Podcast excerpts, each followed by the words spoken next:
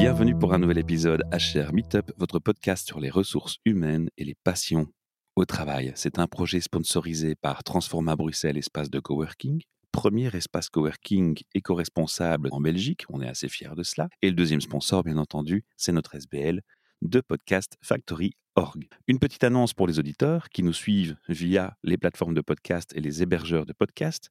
Je me suis rendu compte qu'ils ne suivaient pas forcément l'actualité que je publie sur les réseaux sociaux. On vous informe, si vous avez manqué l'information, que dorénavant, nos podcasts ne sont plus publiés sur hrmeetup.org, mais sont publiés sur whatsyourstory.be, notre nouveau site internet qui regroupera plusieurs projets podcasts que notre SBL propose. Aujourd'hui, nous avons à notre micro Tom Meyers qui a accepté une interview à distance vu le confinement et la crise du coronavirus. Donc Tom, je te remercie d'abord. Je suis très content d'être là et qu'on peut faire ça aussi euh, grâce à la technologie. Tom, on va commencer par notre question classique. De ton rêve d'adolescent à ce jour, est-ce que tu es aligné? Ça sous-entend que la première question, ben, elle va être de parler de ton rêve d'adolescent. Est-ce que tu en avais un? Est-ce que tu avais un rêve particulier? Apparemment, je voulais être chef cuisine. Et je dis apparemment parce que c'était mes parents qui m'ont toujours dit que ça, c'était mon rêve d'enfance. J'ai réfléchi beaucoup là-dessus parce que j'ai dit qu'est-ce que c'était vraiment mon rêve d'enfance? Et je me rendu compte que je n'avais pas. Mais ce que mes parents m'ont dit, tu voulais être chef cuisine, tu as toujours dit, je l'ai cru je l'ai accepté. Et j'ai commencé les cours de cuisine à, partir de l'âge de 12 ans, mais c'est vraiment quelque chose qui m'a perturbé un petit peu euh, dans les, les années plus tard pour dire, mais euh, pourquoi j'ai cru mes parents, en fait? Est-ce que c'était vrai ou pas? Je m'ai beaucoup interloqué là-dessus. Mais en fait, je n'ai pas eu vraiment un rêve d'enfance, sûrement pas avant l'âge de, de 14 ans ou 15 ans ou quelque chose comme ça. J'ai fait l'école hôtelière. Après, je suis parti en Angleterre pour travailler comme serveur. J'avais fait la formation de cuisinier, mais dès que j'avais mon stage d'un mois, je disais, je n'aime pas, en fait, euh, je n'aime pas être, euh, c'est pas pour moi, je n'aime pas être dans cette cuisine confinée avec quelques personnes et euh, certaines, je n'aime pas vraiment, mais je vois que j'aime beaucoup être dans la salle. Alors j'étais serveur. Avec ma connaissance de cuisinier, c'était très pratique aussi d'être dans la salle. Voilà, ça m'a pris, j'étais en Angleterre, j'étais là pour trois mois, mais je suis resté huit ans. J'ai travaillé sur des bateaux de croisière, j'ai travaillé dans des hôtels de luxe, j'étais jusqu'au sommelier sur euh, le Queen Elizabeth II. Tout cela, ça se fait automatiquement sans vraiment réfléchir. C'était comme, oh, je vais faire ça, alors je l'ai fait.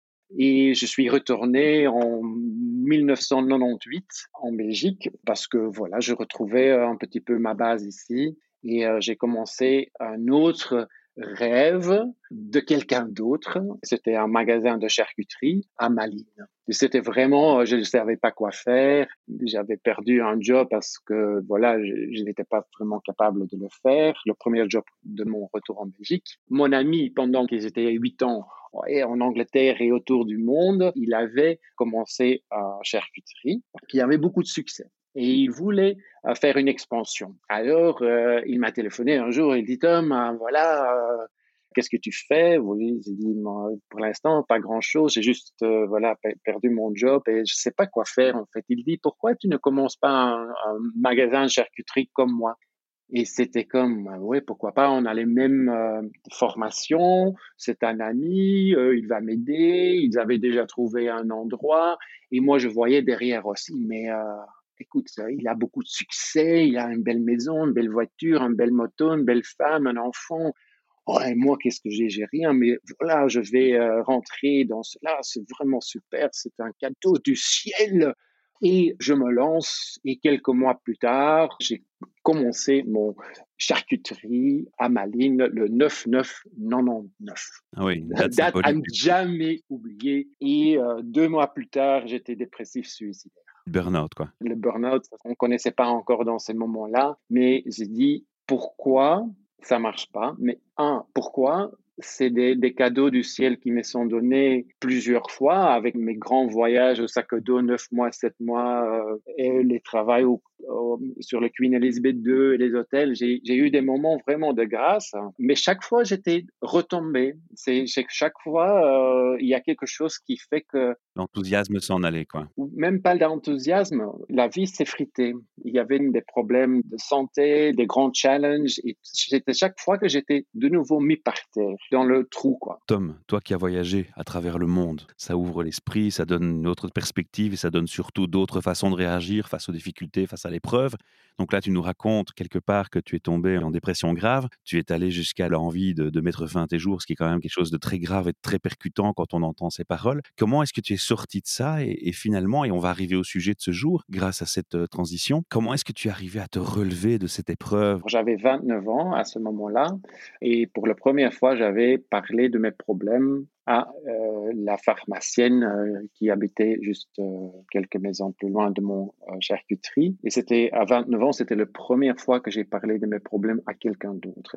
Mes parents n'ont jamais su de mes problèmes. Mes amis n'ont jamais su de mes problèmes. Mais cela, cette personne, voilà, elle, je l'avais confiance en elle, ou peut-être aussi une maturation en moi. Et elle est rentrée dans mon magasin un jour et elle dit, Tom, je vois que ça va pas très bien. Ici, un nom et un numéro de téléphone, appelle là, elle va t'aider. C'était un coach ou? C'était une astrologue coach. Astrologue coach. oui. Et moi, j'ai dit, mais avec quoi tu viens? Astrologie, c'est pour les gens désespérés. Moi, c'est pas pour moi, je ne crois pas, mais j'ai téléphoné cette dame et c'est elle, c'est vraiment comme la coaching de vie aujourd'hui et de se remettre en question, de donner des questions pour trouver la potentiel en soi, de, un petit peu de revoir son parcours avec une autre dimension, avec une autre perspective et vraiment de donner de devoir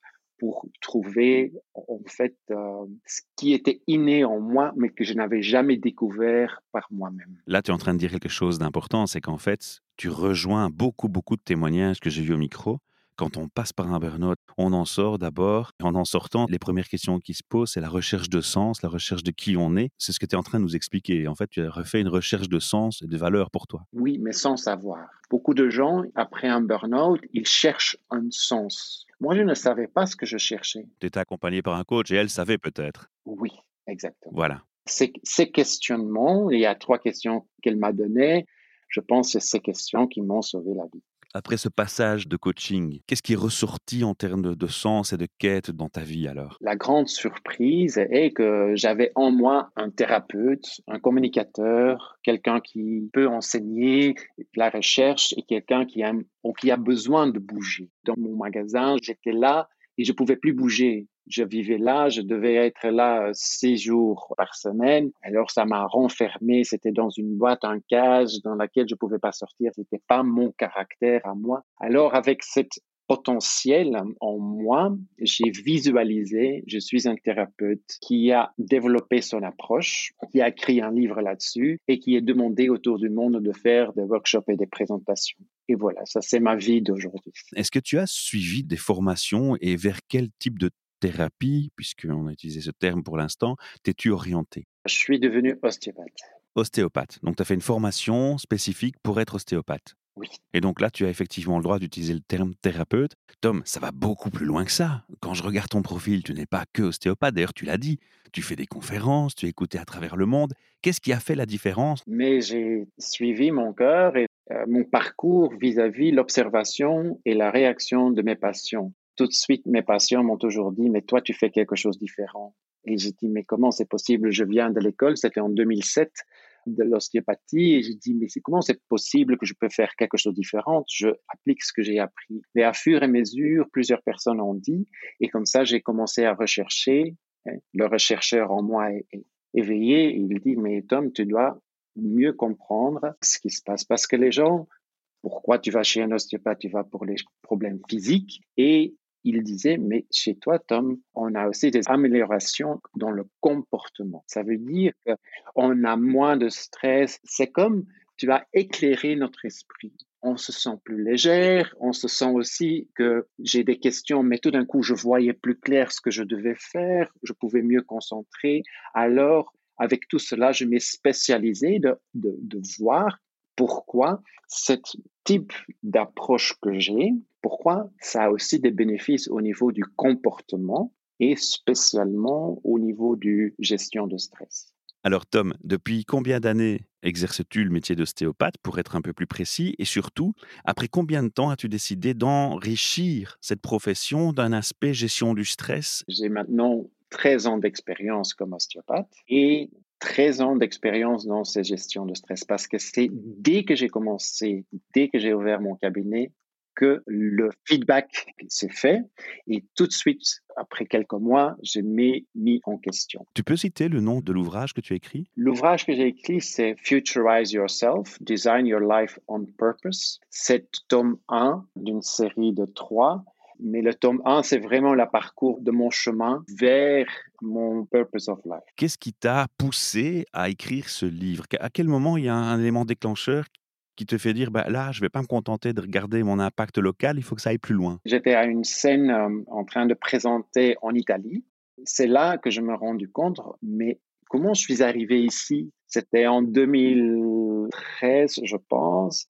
Euh, je peux me tromper là-dessus, mais c'était le moment que j'ai dit mais tu te rappelles, Tom, l'année 2000, euh, là, tu étais suicidaire, tu avais une charcuterie et ici, tu es en train d'inspirer à partager ton savoir-faire dans le reset approach que j'ai développé. Et comment tu es devenu là Et tout d'un coup, c'était très marquant. C'était comme les gens se font des applaudissements, euh, tom tom tom tom. C'était waouh, c'était. Euh, allez, si on veut parler d'un wow moment, ça c'était un wow moment. Hein, de vraiment, mais c'était vraiment impressionnant. Concrètement, tu es en train de bien comprendre, de bien passer un message important à mes yeux. C'est qu'on peut être dans un état où on peut être limite suicidaire et 13 ans plus tard, se retrouver dans une salle à se faire applaudir par un public. Ce message-là, il a un poids, tu t'imagines même pas, parce que les gens en dépression, parfois, ils voient pas le bout du tunnel, ils groupent tout ensemble, ils splitent pas les choses pour les affronter une à une, et entendre qu'il y a un espoir aussi fort et possible, même dans le pire des cas, moi je trouve que ça inspire déjà énormément. Donc merci pour ce beau message déjà. Ça me donne des frissons que tu dis. Mais c'est une vérité. Honnêtement, je suis en oui. C'est vraiment une vérité, quoi. Je pense que c'est vraiment important de pointer sur ça parce que je crois que c'est un des plus beaux moments de ce podcast, euh, dans cette interview, en termes d'importance pour l'auditeur, tu vois. Et puis là, j'entends, tu me dis, j'étais en Italie et on était en train de m'applaudir dans une salle. Ça me mène à la question du où. Où est-ce que tu exerces? Parce que finalement, de l'ostéopathe, tu exerçais à Malines toujours ou, tu étais déjà sorti un peu euh? Non, non, non, non, non. Je suis sorti de Malines euh, très vite après la fermeture de mon magasin. Et moi, je m'ai installé à Woluwe-Saint-Lambert. On t'est passé à Woluwe-Saint-Lambert. Mais tu exerçais dans la région bruxelloise? J'exerce là, Woluwe-Saint-Lambert, c'est euh, près de Tomberg, Tom à Tomberg. Tom à Tomberg.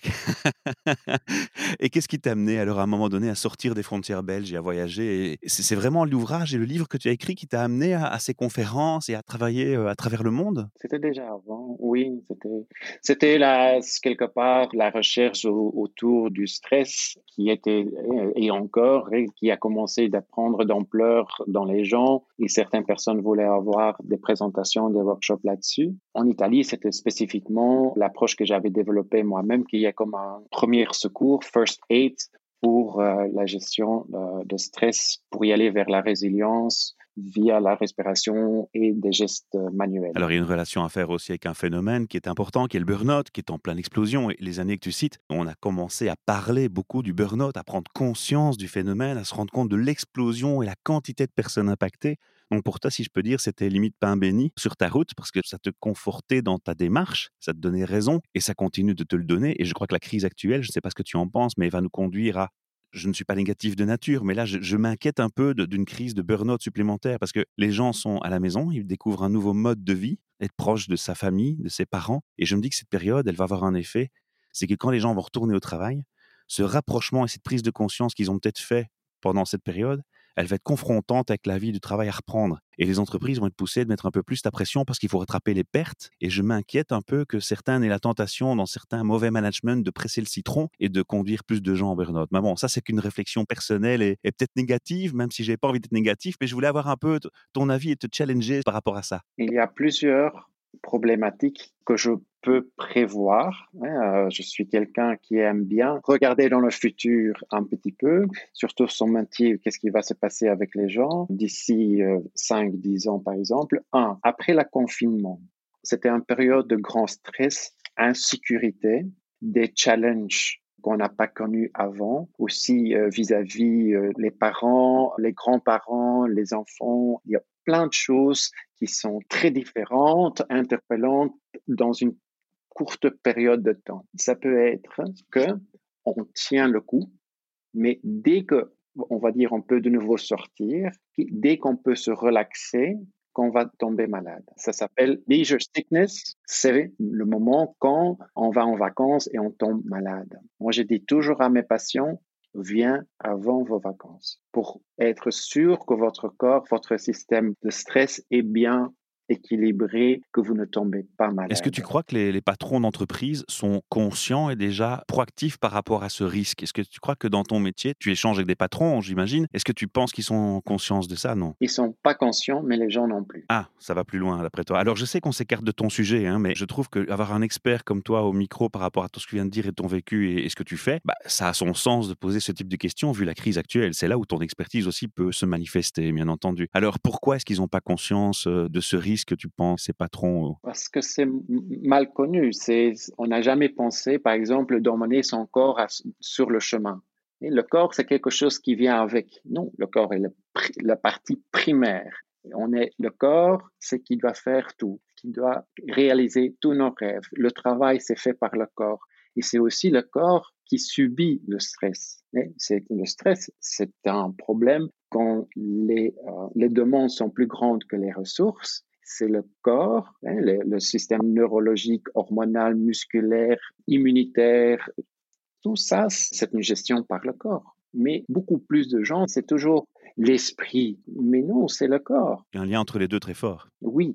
Par exemple, c'est vrai que mind over matter, quand on a des pensées négatives, ça a une influence sur le corps. Mais si le corps est pris dans un stress, quand le système nerveux autonome est en déséquilibre, le, trop d'adrénaline, trop de cortisol, ça a une influence sur ton comportement. Et alimentaire aussi. Ça veut dire, c'est les deux sens, mais on, on voit que une sens, le sens de mind over matter. Et moi, je dis, mais désolé, je vois dans mon cabinet, c'est aussi matter over mind.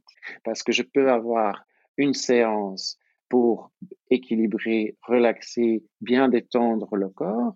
Les gens se sentent complètement différents. C'est comme, euh, de nouveau, ils sont légers, ils peuvent réfléchir. C'est comme, ils ont de nouveau une capacité d'esprit qu'ils n'avaient pas avant. Et c'est une séance ça veut dire que le corps est important. On a fait cet écart hein, par rapport à la crise, à la prise de conscience euh, des gens et du monde de l'entreprise, de, ce qui pourrait se passer. Et tu es en train de m'expliquer un peu dans ton cabinet tes constats. Et ça m'amène à la question de comment est-ce que tu travailles finalement? Comment ça se passe une consultation chez toi? Je prends toujours une heure par personne minimum.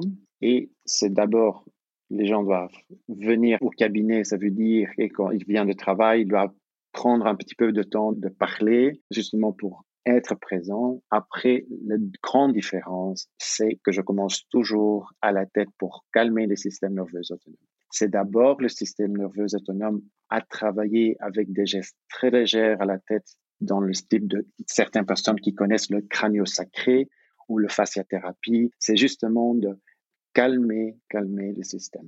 Après, de travailler le corps partie par partie, chaque partie. C'est pas comme un autre ostéopathe. Certains ostéopathes, ils vont faire un check, un bilan d'abord avec leurs mains et ils vont voir là c'est un blocage, là c'est un blocage. Ils vont débloquer celui-là, débloquer une autre partie et ils vont de nouveau tester. Ça, c'est pas ma façon de travailler. C'est vraiment un travail. On commence à la tête, on va partout dans le corps, on calme le corps et jusqu'à la fin, c'est là qu'on va commencer à regarder le symptôme, le douleur et travailler sur le douleur. Et de nouveau, faire un travail global pour terminer. Parfait. Alors ça mène à une bête question, hein, mais on a failli l'oublier et c'est important. Hein. Rapidement, si tu devais définir un ostéopathe, comment tu le définirais? C'est un thérapeute manuel qui voit la personne dans sa globalité et qui travaille l'être total. On travaille par pression sur le corps? Pas nécessairement par la pression, mais manuellement, ça veut dire on a un toucher thérapeutique. Un toucher thérapeutique, voilà. Ça, c'était le mot-clé qui était important à mettre en évidence. Alors, Tom, on a envie d'en savoir bien plus sur toi. Est-ce qu'on peut trouver des informations complémentaires et te contacter sur un site internet particulier? Oui, le plus facile, c'est myerstom.com nom de famille, mon prénom.com. Ça, c'est un, un, site cible où tu trouves des liens vers tous mes projets mon livre. Tout ce que tu fais. Mon blog, j'ai aussi mon cabinet. On n'a pas tout dit, tu organises aussi le TEDx de Villevorde. Exactement, TEDx de Villevorde et bientôt un podcast. Euh.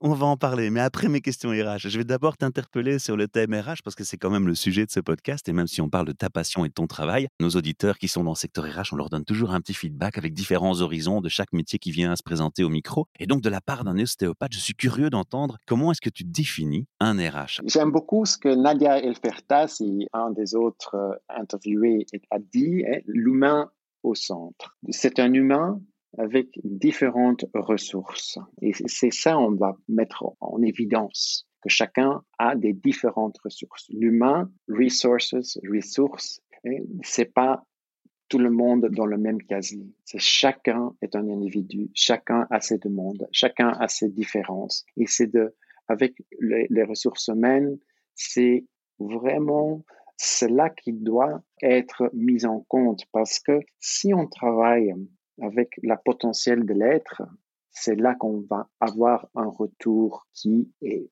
euh, un support pour toute l'organisation. Alors, tu as le droit à une question supplémentaire bonus. Est-ce que tu as le sentiment que certains RH oublient que l'humain doit être au centre et rester au centre? Je pense parce qu'ils ont trop de travail. Ils travaillent. Parce qu'ils sont débordés, d'accord. Ils ont débordé. Hein. Ils ont des centaines de personnes à gérer et aussi les nouveaux, des interviews pour des nouveaux qui viennent.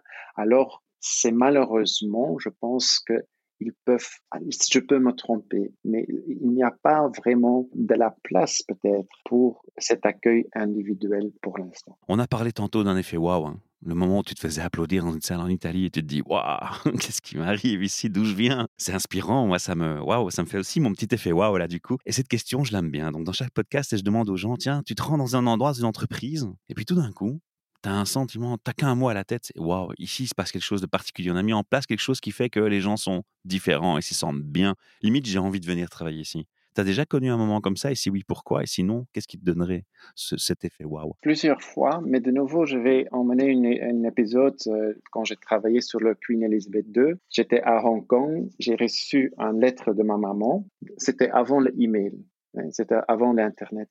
Alors, j'ai reçu une lettre de ma maman qui disait Désolé, Tom, je vais me suicider. Je vais me jeter devant un train. Je suis à Hong Kong. J'ai essayé de téléphoner de là-bas, pas de réponse. C'est un peu émouvant, désolé. Mais euh, c'était euh, là ce qui s'est passé. C'était, euh, je suis retourné au travail dans le restaurant et mon manager a vu qu'il y a quelque chose qui ne marchait pas très bien. Il m'a mis dans son bureau. Cet homme, qu'est-ce qui se passe? Il m'a, voilà, j'ai craqué il a cherché le capellan, c'était le prêtre du bateau. Et le prêtre du bateau m'a demandé aussi, et il a mis au point, alors c'était après tu dis, mais comment c'est possible, c'est extraordinaire, c'est wow, qu'est-ce qu'il m'a fait?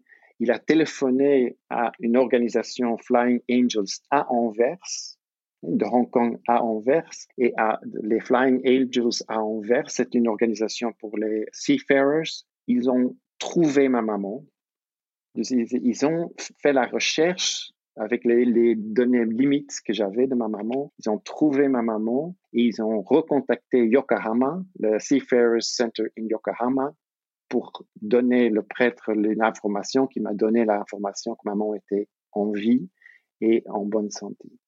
Ça, c'était pour moi un wow. Tu vois, cette organisation qui existe pour les gens qui travaillent sur le bateau, c'est partout dans le monde. Cette organisation, c'est extraordinaire.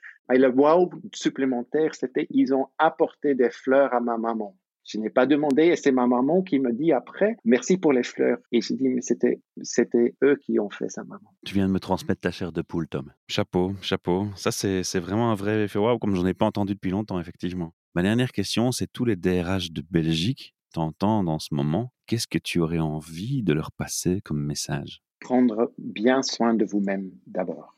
Et c'est vraiment au management et aux, gens qui travaillent à l'RH, Prends bien soin de vous-même d'abord. Prends bien soin de votre corps. Emmène votre corps dans votre vie, dans votre changement, parce que c'est, ça commence là, d'être bien en soi pour aider les autres. Un beau message. Alors, on va conclure par ce fameux passage podcasting, puisque tu as contacté notre SBL de Podcast Factory York tu nous as dit, bah, j'ai envie de faire un projet podcast. Donc, notre SBL s'est engagé à t'aider, à te conseiller, un échange de visibilité et un partenariat de synergie. Donc, on va s'entraider dans nos projets respectifs. Est-ce que tu peux quand même toucher un mot à nos auditeurs déjà de ce futur podcast qui va arriver à ton niveau? Oui, le podcast, le nom du podcast c'est What the Future. C'est vraiment un podcast où je vais interviewer des futuristes, mais aussi des thérapeutes, non-thérapeutes, des gens de, de, famille et tout cela. Pourquoi? Parce que pour l'instant, avec cette mindfulness et la pleine conscience et euh, le power of now, j'ai l'impression, on bloque un petit peu sur le maintenant.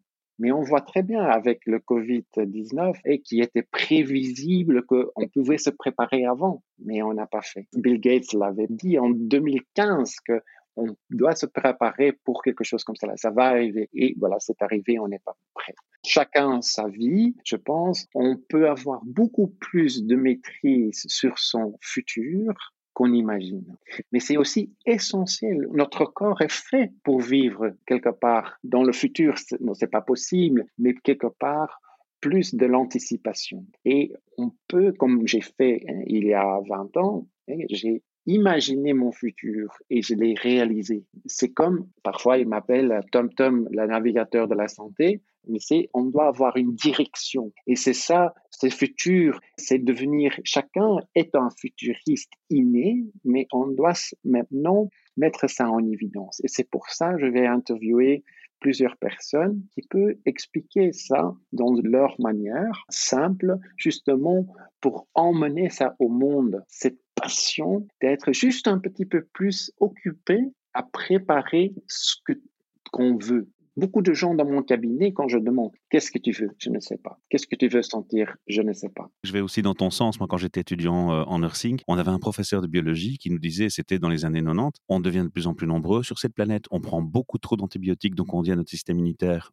on fait le travail pour toi en partie, donc il est un peu plus relax. Il faut pas s'étonner si un jour des maladies graves qui ont disparu, comme la peste, réapparaissent. Alors on n'en est pas à la peste, mais on n'en est pas loin, quoi, parce que ce qui se passe maintenant, c'est vraiment horrible. Et je vais dire, on avait tous les éléments en main pour voir les choses, mais on ne se focalise pas, on ne se concentre pas sur ce qui nécessite une attention. Et c'est peut-être là l'avantage que, que, ton projet va proposer, c'est de peut-être poser des points d'attention sur des aspects qui nous échapperaient trop vite ou très facilement parce qu'on est trop distrait dans notre vie. Et encore une fois, ça rejoint ce témoignage des gens qui sont en fin de vie. Arrêtez de vous faire distraire par vos objectifs de carrière et d'argent, il y a d'autres priorités aussi. C'est mettre les deux ensemble. Hein. C'est le, le, carrière, puis aussi d'autres choses, de voir ça comme un ostéopathe voit le total des choses. Voilà, c'est ça. C'est complémentaire, c'est pas dissociable. Non, et l'ostéopathe regarde aussi au niveau de la biologie du corps, parce que ça, c'est très intéressant. C'est le corps qui doit faire tout mais c'est aussi le corps qui est toujours en train de